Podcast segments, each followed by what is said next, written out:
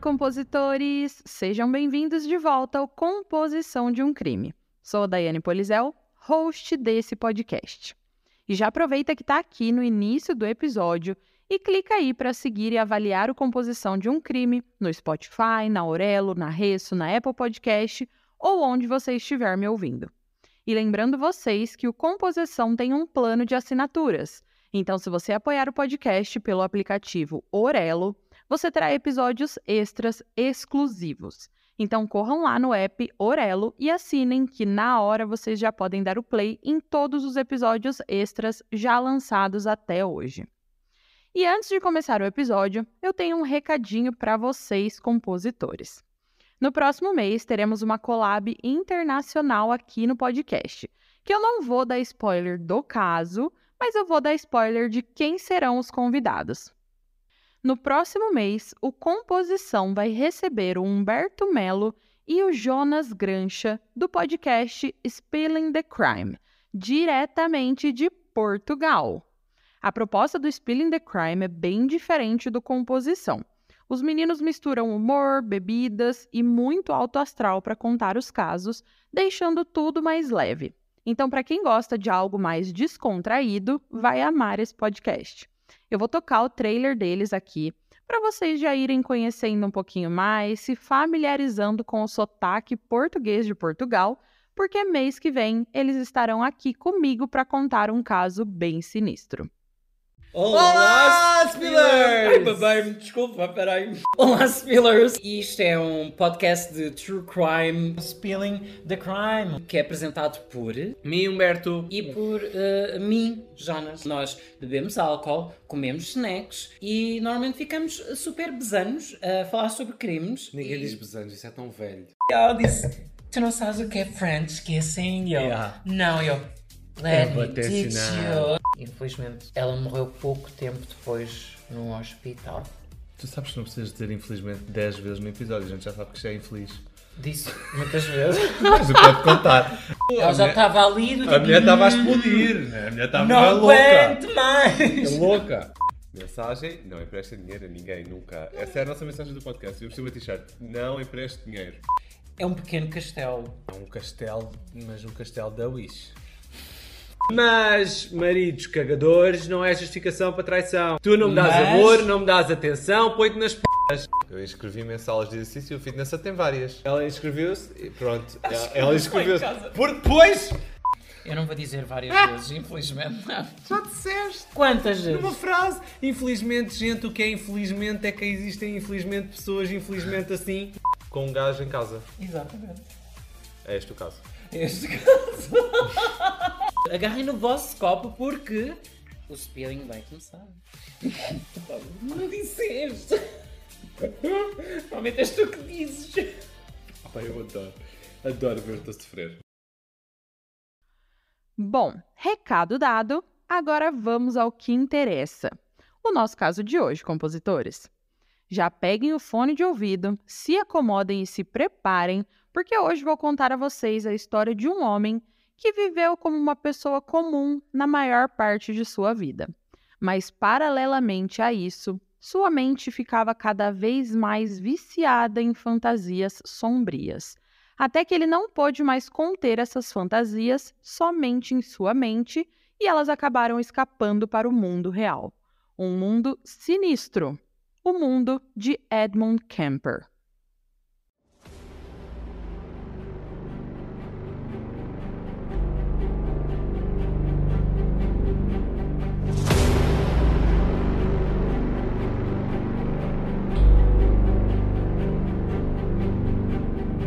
Se você está procurando um podcast de true crime com muitos detalhes, muitas informações e pitadas de análises psicológicas, pegue seu fone de ouvido, se acomode e se prepare porque você está no lugar certo. Mas lembre-se, esse é um podcast sobre crimes reais, então algumas falas podem ser explícitas e não recomendadas a pessoas sensíveis e menores de 14 anos. Caso você não se sinta confortável com tais descrições, recomendo não ouvir.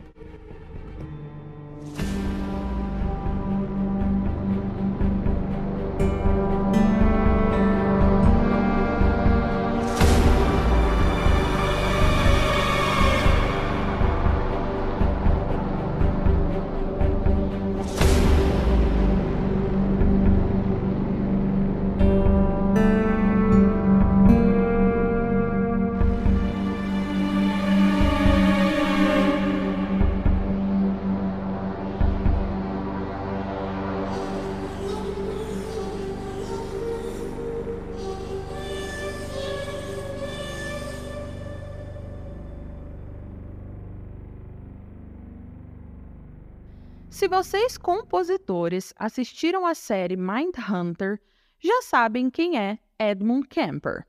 Mas se vocês não assistiram, é provável que vocês também já tenham ouvido falar nesse nome, que é bem falado aqui dentro das esferas do true crime. Mas será que vocês conhecem todos os detalhes da história desse serial killer?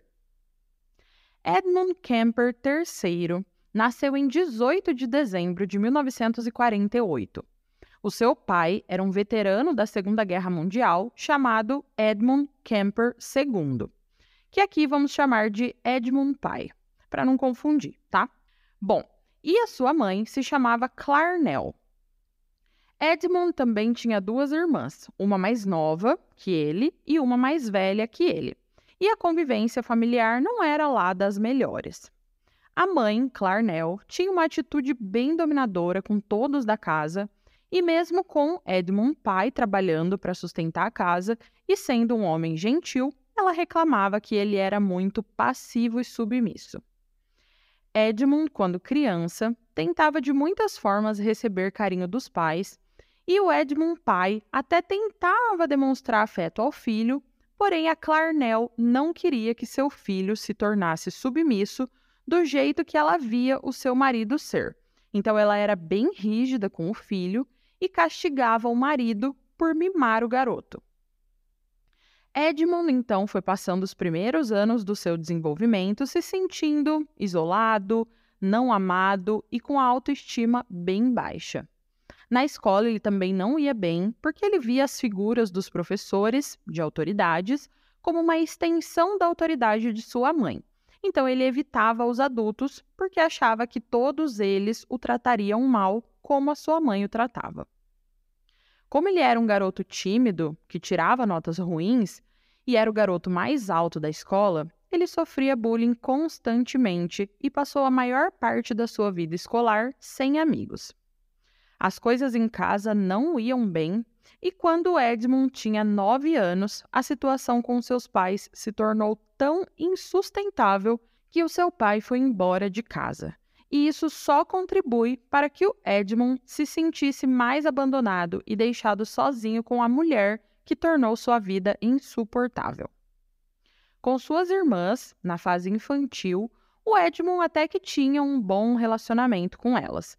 Eles brincavam juntos, faziam coisas de crianças juntos, porém, à medida que eles envelheciam, a tempestade turbulenta que se formava em seu cérebro começou a se manifestar em seus comportamentos e suas irmãs foram se afastando.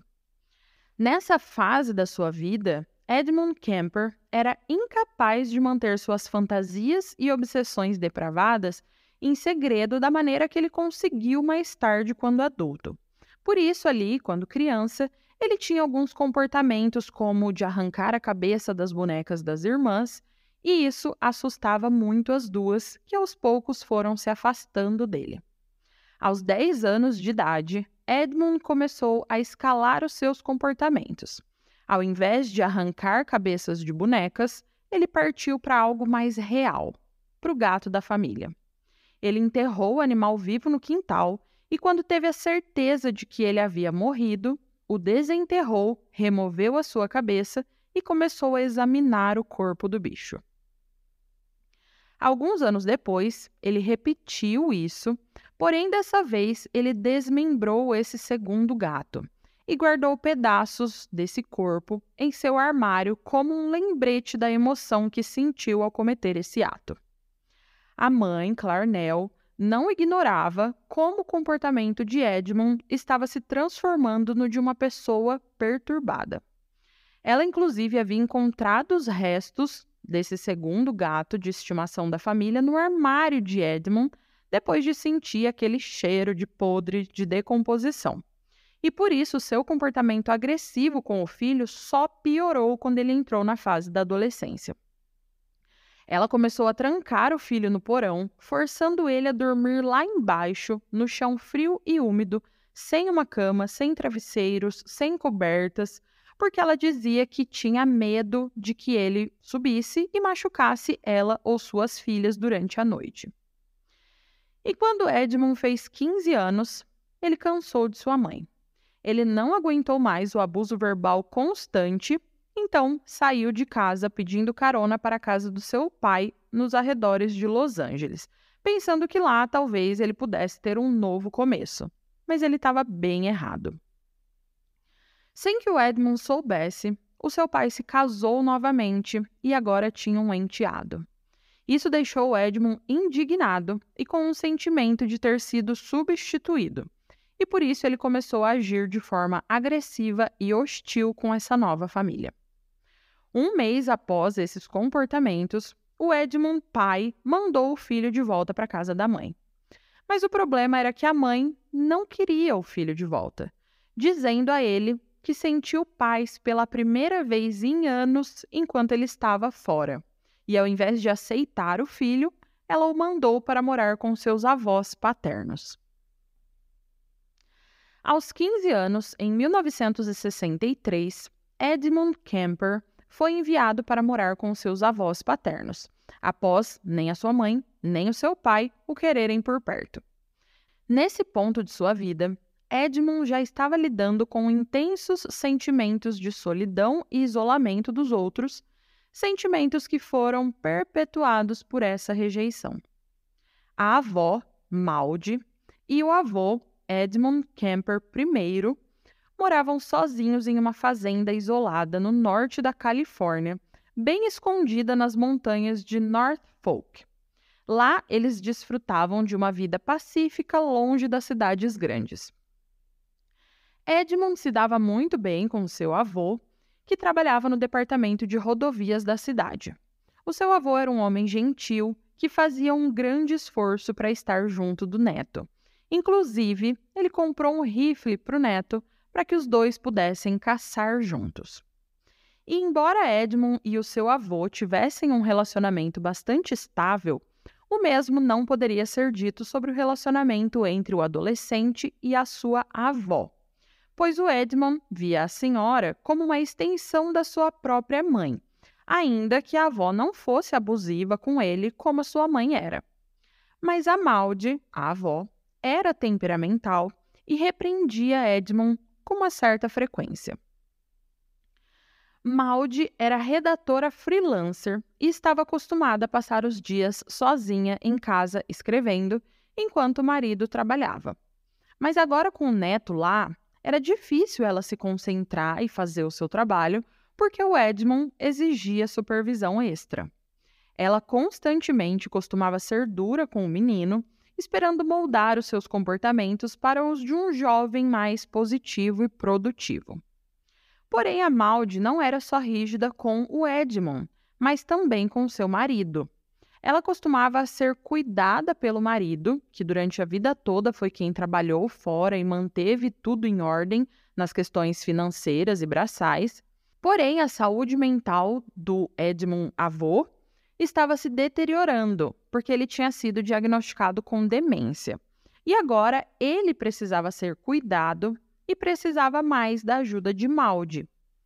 E o neto via essa rigidez da avó com o avô e com ele como algo castrador e uma repetição do que ele sentia e detestava em sua própria mãe. Então, em agosto de 1964, ele chegou a um ponto de ruptura com a sua avó. Ele não suportava mais as críticas constantes de Maldi e sua curiosidade por matar havia chegado a um ponto que não podia ser saciada por meio de fantasias mentais ou caçadas a animais.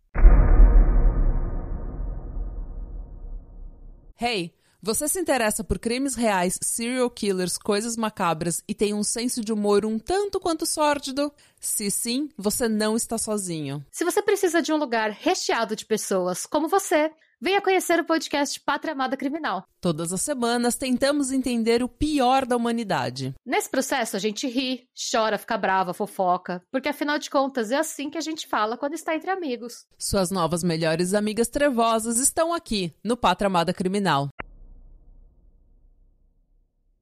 Em 27 de agosto, Edmund estava sentado na cozinha com a sua avó quando ela começou a repreendê-lo levando a uma discussão entre os dois. Edmund sai para a garagem da fazenda para pegar o seu rifle de caça e, quando volta, atira em sua avó uma vez na nuca e duas vezes nas costas, sem ela nem perceber ou ver o neto chegando. Porém, atirar na avó não satisfez a raiva que o consumia. Então, Edmund pegou uma faca de cozinha e começou a esfaquear o cadáver de sua avó.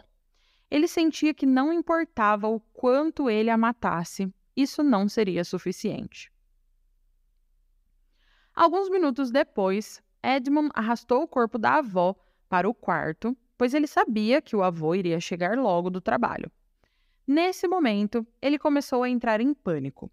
Ele não queria que o avô visse que ele havia matado a sua avó, então, com esse medo e esse pânico, quando ele ouviu a caminhonete do avô chegando, ele correu para fora com seu rifle e atirou em seu avô uma vez na cabeça, deixando-o sangrar até a morte. Mais tarde, quando Edmund foi questionado sobre por que ele cometeu esses atos, ele deu uma resposta assustadora. Ele disse que sempre quis saber como era tirar uma vida e agora finalmente ele sabia. O que ele ainda não havia pensado era o que viria a seguir, o que ele deveria fazer depois. Então ele fez o que qualquer adolescente confuso e emocionalmente abalado faria. Ele ligou para sua mãe. Quando ela atendeu o telefone de Edmund, Clarnell entrou em choque. Aparentemente, do nada, seu filho estava ligando para ela e explicando calmamente que ele tinha acabado de assassinar seus dois avós e não sabia o que fazer a seguir. Clarnell falou com o filho e o convenceu a ligar para a polícia local e contar o que aconteceu. E ele obedeceu. Em uma hora, vários policiais apareceram no rancho para encontrar o adolescente incrivelmente tranquilo, esperando por eles na varanda da frente. Edmund Kemper foi imediatamente levado sob custódia. O jovem de 15 anos nunca negou suas ações ou brigou com as autoridades, ele sempre foi obediente, honesto e cooperativo, mas era claro que ele precisava de ajuda. Seu caso então foi levado a um juiz que ordenou que Edmund fosse submetido a uma avaliação psiquiátrica. O psiquiatra ordenado pelo tribunal diagnosticou Kemper com transtorno de esquizofrenia paranoide e ele foi internado no Hospital Estadual Atascadero, na Califórnia, na unidade criminal psiquiátrica. E para quem não sabe o que é, ou tem curiosidade de saber mais sobre a esquizofrenia paranoide, é só ouvir o episódio anterior, que lá eu explico melhor esse transtorno. Bom, lá no hospital foi decidido então que o Edmund ficaria lá por algum tempo em tratamento psiquiátrico e observação, até que os médicos do hospital sentissem que ele estava pronto para ser reintroduzido na sociedade. No hospital, Edmund floresceu. Foi a primeira vez que sua vida teve realmente uma estrutura, que o ajudou a organizar suas ações e pensamentos. Na escola, ele nunca havia tido sucesso, mas no hospital ele se destacou no aprendizado e os médicos começaram a perceber que ele realmente era inteligente. Edmund teve seu QI testado duas vezes e suas pontuações foram 136 e depois 145. E isso era surpreendente, pois pontuações de QI acima de 130 já são consideradas superdotação. À medida que Edmund começou a se destacar cada vez mais intelectualmente sob os cuidados do Estado, os médicos começaram a questionar o seu diagnóstico anterior de esquizofrenia paranoide. Ele não sofria de alucinações ou delírios, e um verdadeiro esquizofrênico paranoico teria uma dificuldade incrível em organizar os seus pensamentos bem o suficiente para obter uma pontuação de QI tão alta. Então, os médicos refizeram sua avaliação e o diagnosticaram com um distúrbio de traço de personalidade do tipo passivo-agressivo. E esse novo diagnóstico fez com que os médicos do hospital acreditassem que Edmund poderia ser reabilitado, pois alguém com um transtorno de personalidade pode aprender a lidar com as suas dificuldades com muito mais facilidade do que alguém com esquizofrenia. Edmund também estava bem disposto a ajudar os médicos no hospital, fazendo com que todos acreditassem que ele estava trabalhando duro para se tornar uma pessoa melhor. Alguém que pudesse ter sucesso no mundo fora dos muros do hospital. Mas mal sabiam eles que essa era a intenção de Edmund e não necessariamente um reflexo do que estava acontecendo dentro da sua mente. Na verdade, Edmund estava aproveitando esse tempo no hospital para aprender a esconder seus impulsos e não a superá-los. Ele ouvia os médicos não para seguir os seus conselhos, mas para aprender o que precisava fazer e dizer para ser visto como uma pessoa normal.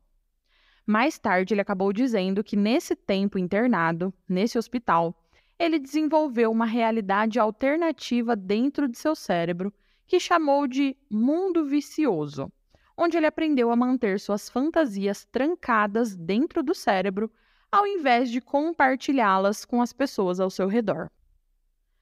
À medida que Edmund parecia se tornar mais normalizado, ele recebia cada vez mais responsabilidades dentro do hospital. Ele começou a auxiliar os médicos na administração de avaliações psiquiátricas para outros pacientes e ele carregava materiais de testes psiquiátricos sem supervisão de sala em sala. E mais tarde ele confessou que usou esse tempo para memorizar as perguntas e respostas para construir uma personalidade funcional e fazê-la passar por futuras avaliações psiquiátricas. Ainda durante essa ajuda que o Edmund dava aos médicos, ele teve acesso irrestrito a alguns indivíduos verdadeiramente perturbados e aproveitou esses momentos para aprender e adicionar material às suas fantasias.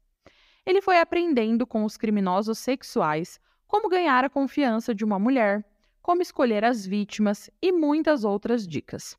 Ele ouvia os relatos dos crimes e transformava as informações em uma espécie de guia prático, ao mesmo tempo em que convencia os médicos de que estava superando seus impulsos e desejos sombrios.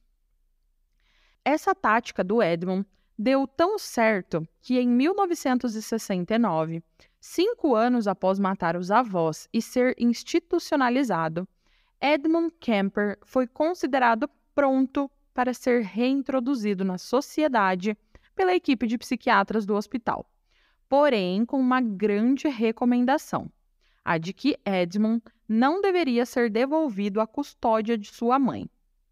No hospital, ele conseguia com maestria esconder as suas fantasias, impulsos e desejos sombrios, mas ele não conseguia esconder o ódio que sentia por sua mãe e por isso houve essa recomendação por parte dos médicos. Em 18 de dezembro de 1969, em seu aniversário de 21 anos, Edmund Kemper foi oficialmente liberado do hospital. Ele ainda era obrigado a comparecer a reuniões de liberdade condicional e monitoramento psiquiátrico, mas os médicos estavam confiantes de que ele seria capaz de levar uma vida plena. Entretanto, compositores, aqui foi onde o perigo se instalou. Edmund já tinha 21 anos, já era maior de idade, mas por estar hospitalizado desde a menor idade, ele não tinha onde morar, não tinha dinheiro, não tinha emprego, nem perspectivas de conseguir se sustentar sozinho. Então, com poucas opções, as autoridades estaduais decidiram colocar Edmund de volta aos cuidados de sua mãe, apesar da recomendação feita pela equipe do hospital. A princípio, mãe e filho se deram bem, mas demorou apenas um mês para que o relacionamento deles azedasse novamente. Edmund sentiu que sua mãe era muito dominadora, ela o tratava como se ele estivesse quebrado. E isso era uma volta à sua infância tumultuada, onde ele voltou a se sentir um idiota. Ele ansiava por estrutura em sua vida, mas não sabia como estabelecer isso para si mesmo, especialmente porque a sua saúde mental começou a se deteriorar novamente após ele voltar a morar com a sua mãe. Outra condição ao ser liberado do hospital era que Edmund continuasse os estudos, então ele se matriculou na faculdade comunitária local. Lá ele começou a fazer cursos de criminologia e tinha vontade de trabalhar como policial. O fato dele ter cometido um duplo homicídio não o desqualificou para trabalhar como policial, pois ele havia cometido crime quando era menor de idade e seus registros eram lacrados. Então ele estudou muito, tirou boas notas, apenas para descobrir mais tarde, quando se inscreveu para se tornar um policial estadual, que ele era alto demais. Edmund tinha quase 2 metros e 10 de altura o que estava fora dos parâmetros aceitos pela polícia na época. Essa descoberta foi um grande golpe para Edmond, que ainda estava constrangido com o seu tamanho depois de ser provocado por isso durante toda a sua vida. Mas ele estava determinado a sair da casa de sua mãe e sabia que precisava de um emprego para fazer isso. Edmund então conseguiu um emprego no Departamento de Rodovias da Califórnia, assim como seu avô e lá sua altura foi um benefício para ele pela primeira vez, pois o ajudou a se destacar no trabalho físico. E depois de alguns meses trabalhando, Edmund havia economizado o suficiente para sair da casa da sua mãe e alugar seu próprio apartamento. Mas, mesmo morando sozinho e mantendo aparentemente uma vida comum, ele ainda sentia que sua mãe o dominava. Ela telefonava regularmente para ele e fazia visitas surpresas para checá-lo. E isso alimentou a noção de que ele nunca poderia realmente se afastar da mãe. Não importa qual distância ele colocasse entre eles, isso não aconteceria. E com essa frustração crescendo, os demônios internos de Edmund ficaram agitados. Ele estava se preparando para ressurgir. Edmund não conseguia se livrar do sentimento de inferioridade que a sua mãe lhe transmitia. E quando era provocado por seu ódio por Clarnell, sua mãe, a única coisa que parecia suprimir a raiva era fantasiar sobre atos de violência e raiva novamente. Porém, fantasiar estava rapidamente se tornando insuficiente. Ele sabia que não demoraria muito para que precisasse começar a agir de acordo com esses desejos para reprimir sua intensa fúria, assim como ele fazia com os gatos quando era criança.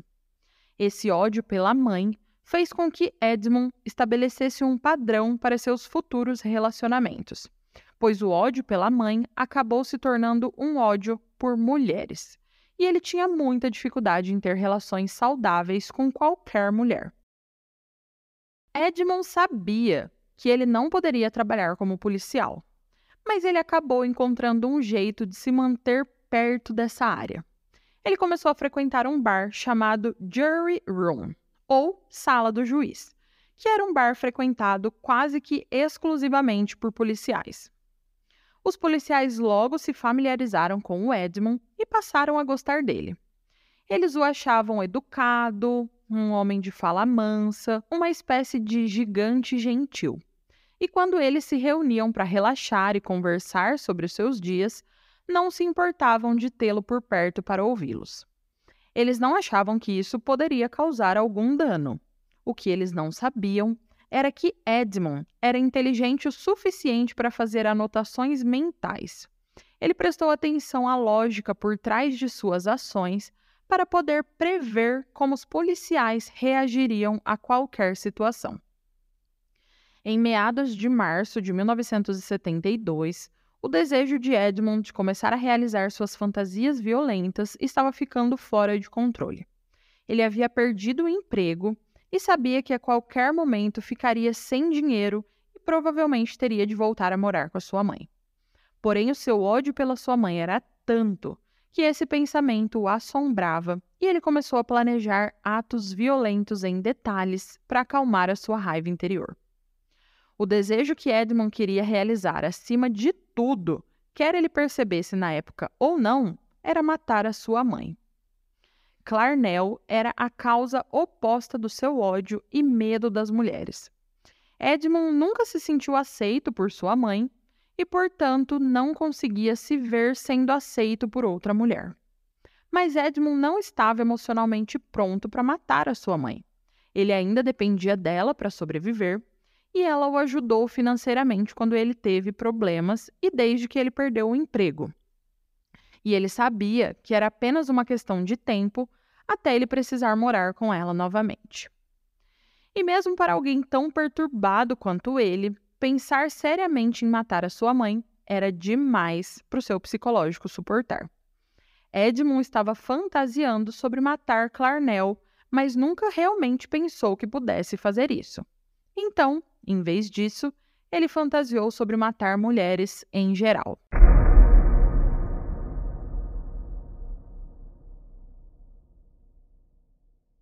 Edmund sabia que, como um jovem desajeitado de 23 anos, ele não tinha uma boa chance de abordar suas vítimas e conseguir a simpatia delas. E emboscar mulheres não fazia parte das suas fantasias. Ele queria que suas vítimas confiassem nele para depois ele as matar. As vítimas perfeitas para ele eram estudantes mulheres da coeducação. E aqui um rápido parênteses para explicar a coeducação e para vocês entenderem o jogo de palavras que fizeram com o nome de Edmund. Antigamente, não só nos Estados Unidos, haviam separações sexistas nas universidades. Por exemplo, o curso de engenharia era quase que majoritariamente frequentado por homens, enquanto o magistrado era 100% feminino. E a coeducação veio para igualar isso, para tornar a educação mista, com homens e mulheres juntos. E lembrando que esse caso aconteceu no início dos anos 70, então essa separação por gênero era bem comum. Bom, esse modelo de coeducação era popularmente chamado de coed, coed, e eram as mulheres da coeducação que eram as vítimas preferidas de Edmund, que poderia ser apelidado de Ed. Então, Edmund Kemper ficou conhecido como Co-Ed Killer. Co-Ed por coeducação, Ed por Edmund e Killer por ele matar. Agora, voltando ao caso, Edmund preferia essas mulheres da coeducação e a Califórnia, especificamente na região onde ele morava, estava repleta dessas jovens estudantes que, na maioria das vezes, se locomoviam através de caronas. Ali nas caronas, Edmund viu sua brecha. Ele só precisava descobrir como fazer as estudantes se sentirem seguras o suficiente para entrar no carro com ele. Então ele começou a dirigir seu carro, estrada acima, estrada abaixo, horas e horas, examinando suas vítimas em potencial e criando coragem para encostar e oferecer uma carona. E após algum tempo, ele criou essa coragem. Em alguns meses, Edmund deu mais de 150 caronas com o único propósito de praticar suas habilidades sociais com essas jovens. Ele desenvolveu técnicas sobre como pegar as mulheres, como fazê-las se sentirem mais confortáveis perto dele e como fazê-las confiar nele. Ele observava as mulheres cuidadosamente, observando suas reações a diferentes coisas que ele dizia ou fazia e prestava atenção onde estavam seus pontos fortes e fracos. Ele encontrou maneiras de aumentar a vulnerabilidade das mulheres enquanto diminuía as oportunidades para que elas levassem vantagens sobre ele. À medida que ficou mais confiante para oferecer carona, passou a guardar ferramentas no porta-malas, como sacolas plásticas, facas, cobertores e algemas. Ele também fez uma gambiarra na porta do passageiro para que ela não pudesse mais ser aberta pelo lado de dentro.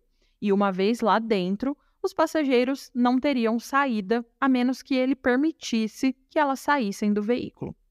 Ele até criou coragem para trazer uma arma para frente do veículo, escondendo-a sob sua perna ou sob o banco do motorista, provando a si mesmo que uma futura vítima nunca saberia que uma arma estava lá até que fosse tarde demais.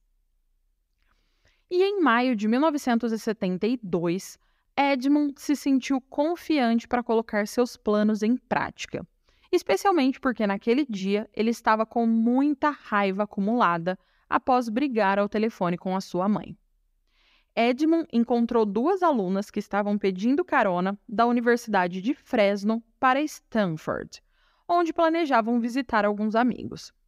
As duas meninas eram Mary Ann Peast e Anita Lucchesa, ambas de 18 anos. Elas entraram no carro, com o Edmund prometendo as levar para o seu destino.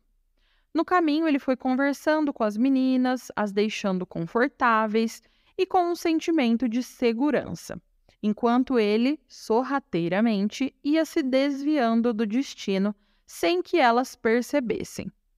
Ele então as levou para uma área arborizada e isolada, não tão longe do seu apartamento. E quando as meninas perceberam que algo estava errado, começaram a entrar em pânico. Edmund então disse a elas que se Mary Ann fizesse exatamente o que ele mandasse, as duas garotas ficariam em segurança. Ele então sai do carro com a Mary Ann, enquanto a Anita ficava trancada para o lado de dentro do carro. Ele conduziu Mary Ann para o porta-malas, onde ele pega um saco plástico e uma faca e obriga a jovem a entrar dentro do porta-malas. Mary Ann, percebendo o perigo, começou a tentar revidar, quebrando uma das lanternas traseiras do carro, pois ela imaginava que aquele homem enorme não tinha a menor intenção de liberar ela e a sua amiga. Edmund, percebendo que Mary Ann estava revidando, colocou o saco plástico em sua cabeça. Mas a jovem conseguiu rasgar o saco. Então, o Edmund, sentindo que estava perdendo rapidamente o controle sobre a situação, esfaqueou a jovem várias vezes até que ela não pudesse mais lutar. Ele então voltou ao veículo e cortou a garganta de Anita, sabendo que precisaria matar a jovem rapidamente para evitar outra briga. Era isso que o Edmund queria: matar mas sem entender muito bem, ele não estava satisfeito e a noite não tinha sido como ele esperava. Ele queria ter passado mais tempo com elas, e Marianne, revidando daquela forma, o fez se sentir emasculado, como a sua mãe o fez se sentir a vida toda. Bom, depois de matar Anita, ele colocou o corpo dela no porta-malas junto com Marianne e aos poucos foi se acalmando e retomando o caminho para sua casa, até que um policial rodoviário o para porque a sua lanterna traseira estava quebrada.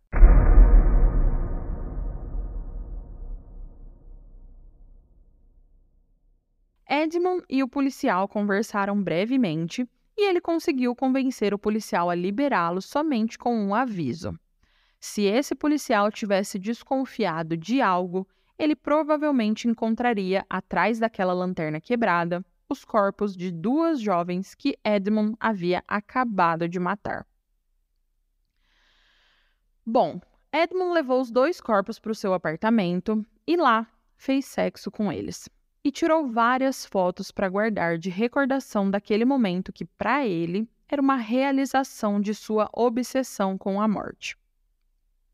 E somente após dois dias, ele desmembrou os corpos, colocou-os em sacos plásticos e levou esses sacos para uma montanha, onde ele as espalhou, uma técnica que ele aprendeu assistindo a programas policiais na TV.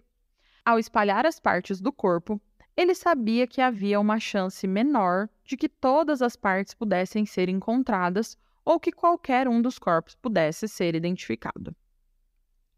Marianne e Anita foram dadas como desaparecidas por seus pais depois que nunca mais voltaram de visitar os seus amigos em Stanford.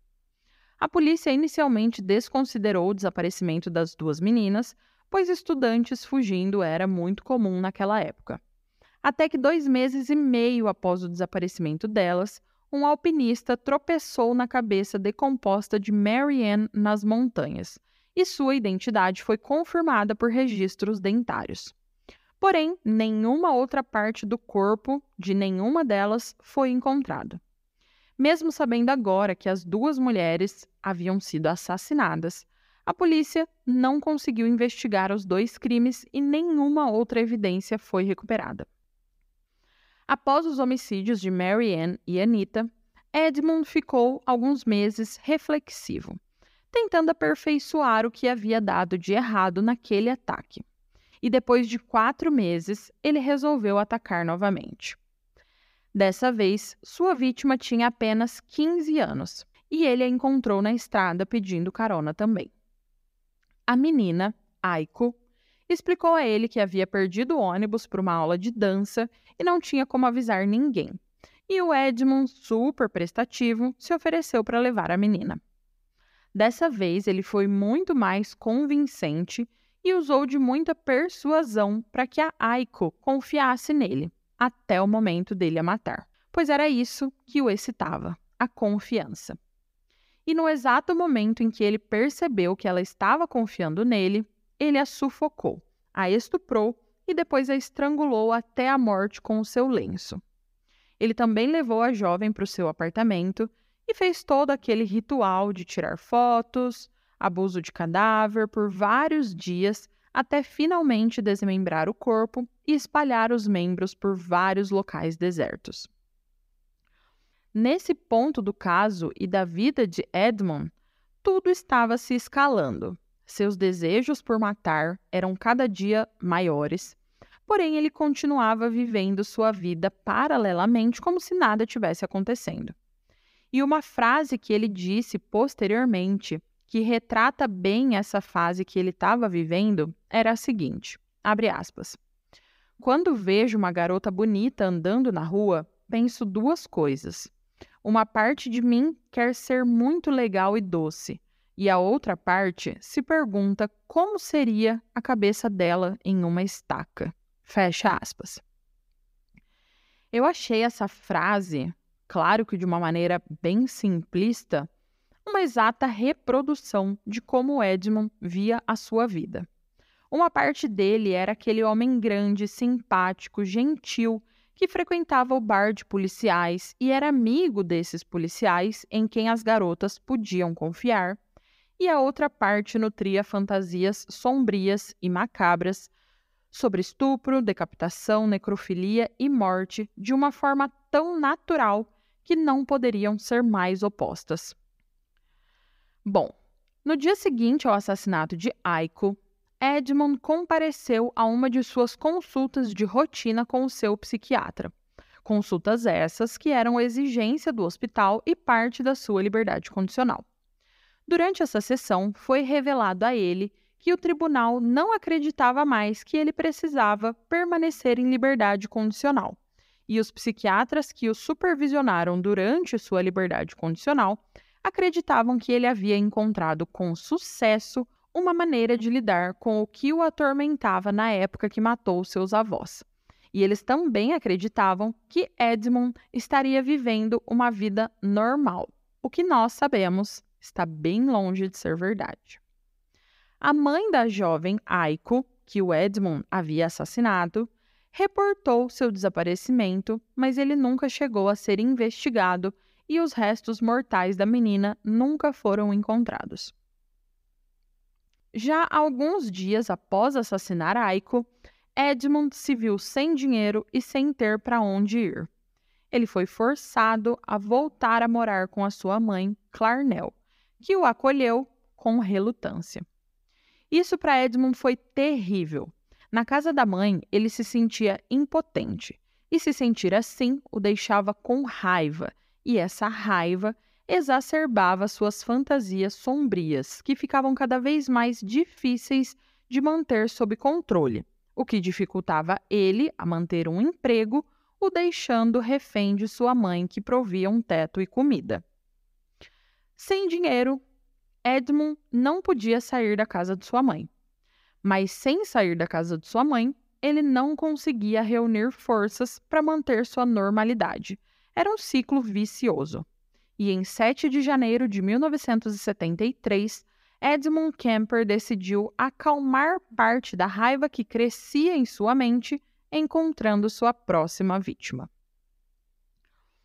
Nesse dia, Edmund estava andando pelos arredores da Universidade Cabrilho quando encontrou Cindy Shaw, uma estudante de 18 anos, pedindo carona. E esse homicídio foi bem estranho e eu vou explicar o porquê. Posteriormente, Edmund contou sobre todas as mortes. Porém, sobre a morte de Cindy, ele relatou que levou a jovem para um local remoto, mostrou a ela a arma do crime e deixou a arma dentro do carro e saiu, dando à jovem uma oportunidade de escapar. Entretanto, a jovem não fez isso. Ela, na verdade, saiu do carro, foi até o porta-malas e pediu para entrar. E foi exatamente isso que Edmund jura que aconteceu. E é claro que esse relato é falso, né? Os psiquiatras e investigadores afirmaram que existem dois cenários prováveis para explicar por que o relato de Edmund sobre esse assassinato em particular é tão bizarro. Ou algo aconteceu durante o assassinato de Cindy, que o Edmund ficou incrivelmente envergonhado, ou ele estava tão mentalmente frágil que durante o assassinato ele percebeu que os eventos ocorridos eram uma de suas fantasias, distorcendo assim sua crença no que realmente aconteceu. Mas, independente disso, o que sabemos com certeza é que ele matou Cindy com um tiro em sua cabeça. E depois ele fez o mesmo ritual, levando Cindy agora, né, para casa da sua mãe e a mantendo em seu armário até que sua mãe fosse trabalhar. Ele então violou o corpo da menina e desmembrou ele na banheira. Edmund se livrou das partes do corpo da jovem, subindo a costa e despejando as partes ao longo do caminho no Oceano Pacífico, exceto a cabeça dela, que ele manteve por vários dias escondida em seu armário e depois enterrou no quintal de sua mãe. O corpo desmembrado de Cindy Shaw foi descoberto ao longo da costa em 24 horas e todas as partes foram recuperadas, exceto a cabeça e a mão direita. Depois que os restos mortais de Cindy foram descobertos, ficou claro para muitas pessoas que estudantes que pediam carona estavam sendo alvo de crimes violentos. Então a universidade e a polícia alertou aos alunos para não entrarem no veículo de pessoas que não conheciam ou, se fossem realmente pegar carona, que só entrassem em veículos que tivessem o adesivo da universidade no para-choque, pois esse adesivo só era dado às pessoas que trabalhavam ou estudavam na universidade, reduzindo assim o risco para esses estudantes. Porém, isso não adiantou nada, pois o Edmond tinha esse adesivo em seu carro porque a sua mãe trabalhava na universidade e às vezes ele dava carona para ela e por isso precisava desse adesivo para entrar no campus. E foi assim, com confiança no adesivo, que as jovens Rosalind Thorpe e Alison Liu entraram no carro de Edmund. Edmund Kemper atirou e matou as jovens no banco de trás do seu carro antes mesmo de deixar o campus da universidade. Ele envolveu seus corpos em cobertores e os colocou em seu porta-malas, e então levou os corpos diretamente para a casa de sua mãe, onde, fora da casa, ele decapitou os dois cadáveres dentro do porta-malas do carro. Mais tarde, Edmund disse aos investigadores que enquanto decapitava as duas mulheres, ele podia ver seus vizinhos sentados na sala assistindo televisão. E se eles tivessem se virado na hora certa, teriam visto o que ele estava fazendo. Depois de decapitar as mulheres, Edmund levou seus corpos para dentro da casa enquanto sua mãe dormia. Ele as abusou e no dia seguinte as desmembrou e espalhou seus restos mortais ao longo da rodovia 1 e do Eden Canyon. Os restos mortais no Eden Canyon foram descobertos apenas uma semana depois, e os restos mortais ao longo da rodovia foram encontrados no mês seguinte. Essas mortes e desaparecimentos estavam em todas as notícias de TV e jornais, e o Edmund estava amando toda essa atenção. Ele sentia que pela primeira vez na vida as pessoas reconheciam seu sucesso e reconheciam que ele era bom em algo. Após alguns dias, no começo de abril de 1973, Edmund foi tentar comprar uma arma. Na verdade, ele nunca ligou muito para como ele iria matar as suas vítimas, pois para ele o que importava era o que ele fazia depois que elas estavam mortas. Mas mesmo assim, ele resolveu que precisava de uma arma maior e melhor. Então ele foi tentar comprar. Ele foi para a loja e conseguiu comprar a arma, pois numa inspeção simples para o vendedor, os registros de Edmund não apareciam, pois ele havia sido condenado quando era menor de idade, então seus registros eram lacrados. Mas quando o vendedor registrou a arma no nome de Edmund, esse registro vai para a polícia. E lá sim, quando a verificação de antecedentes foi liberada pela polícia, eles puderam ver que ele já tinha ficha juvenil por duplo homicídio. Então, numa rotina padrão, no outro dia, eles foram até a casa de Edmund e confiscaram a arma para checagem. E garantiram a ele que isso era somente protocolo e que em algumas semanas eles devolveriam. Porém, isso abalou demais Edmund, que a cada dia se tornava mais paranoico e começou a perder o senso de pensamento racional. Ele começou a perceber tudo ao seu redor como um sinal de captura iminente, levando seus níveis de raiva e estresse ao limite. E nesse momento, ele cometeu um ato que estava tentando a vida toda.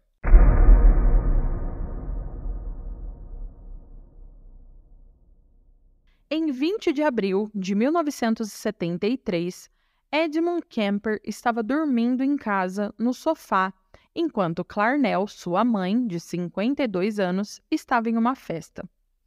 Ela chegou em casa e começou a puxar uma briga com o Edmund, e como sempre, ele se sentiu péssimo com isso.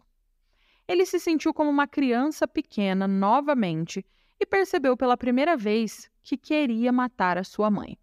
E quando ele admitiu que queria matar Clarnell, ele sentiu que foi honesto consigo mesmo pela primeira vez em sua vida. Edmund ficou no andar de baixo, esperando até ter certeza que a sua mãe havia adormecido. E quando ele teve essa certeza, ele pegou um martelo, entrou no quarto de Clarnell e a espancou até a morte, liberando anos de raiva e ressentimentos reprimidos. Quando terminou, percebeu que finalmente conseguira tirar sua mãe de sua vida para sempre. Mas ele ainda não tinha terminado. Edmund decapitou o cadáver de Clarnell e fez sexo oral com a sua cabeça desmembrada antes de colocá-la em uma prateleira e usá-la como alvo de dardos. Depois, ele saiu para beber e lá no bar teve uma ideia. O assassino de Clarnell apontaria diretamente para ele como culpado.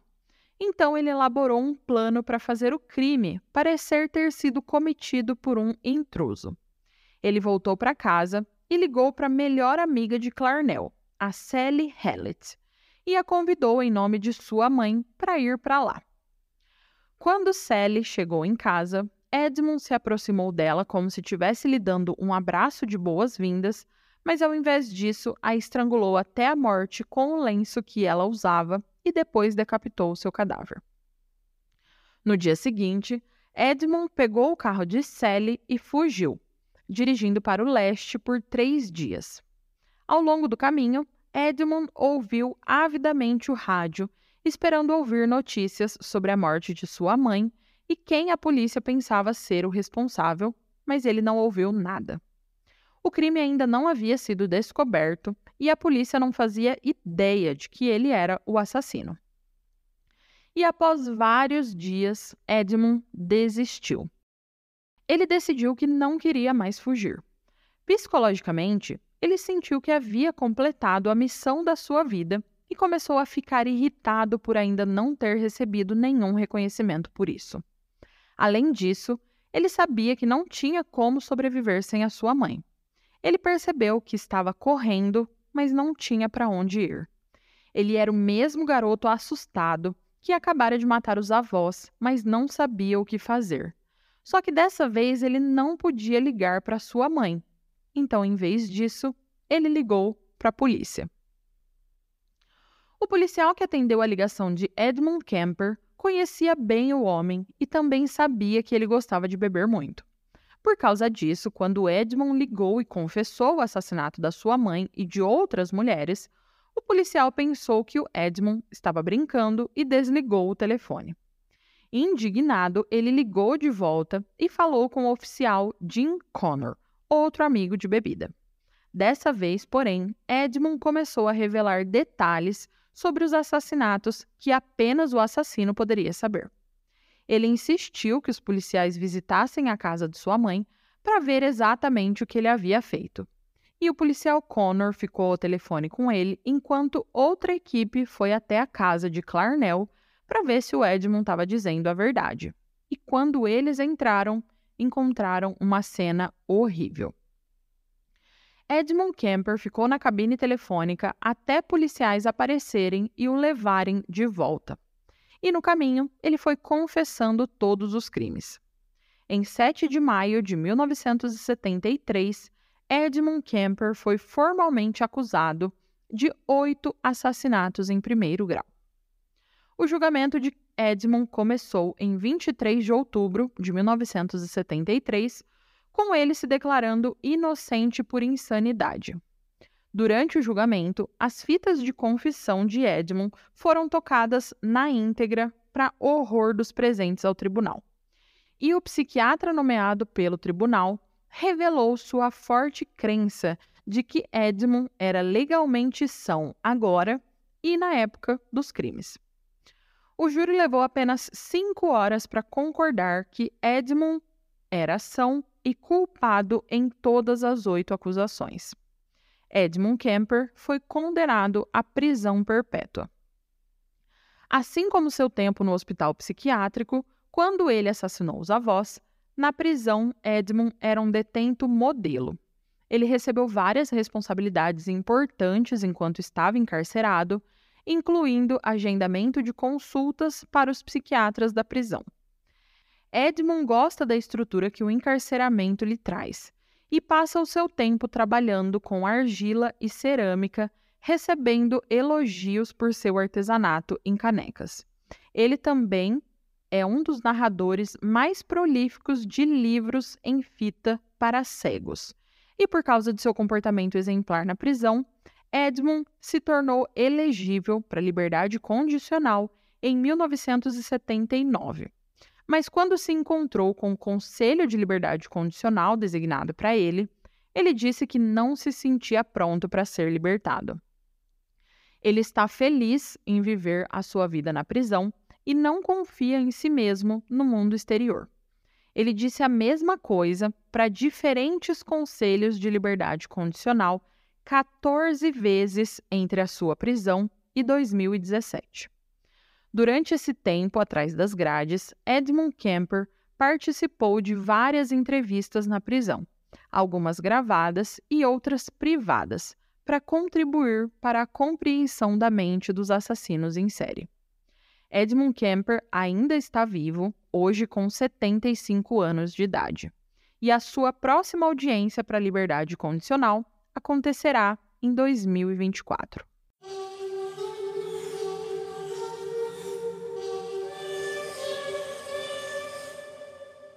Compositores, o caso de hoje chegou ao fim. O que, que vocês acharam?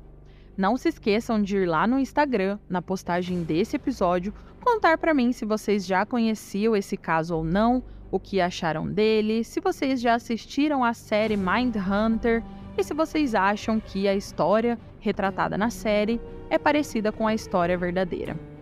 E não se esqueçam também de seguir e avaliar o Composição de um Crime no Spotify, na Aurelo, na Resso, na Apple Podcast ou na sua plataforma de áudio preferida. Ah, e não se esqueçam também de apoiar o Composição de um Crime pelo app da Aurelo, porque lá vocês têm mais vários episódios extras exclusivos. Compositores, até o próximo crime!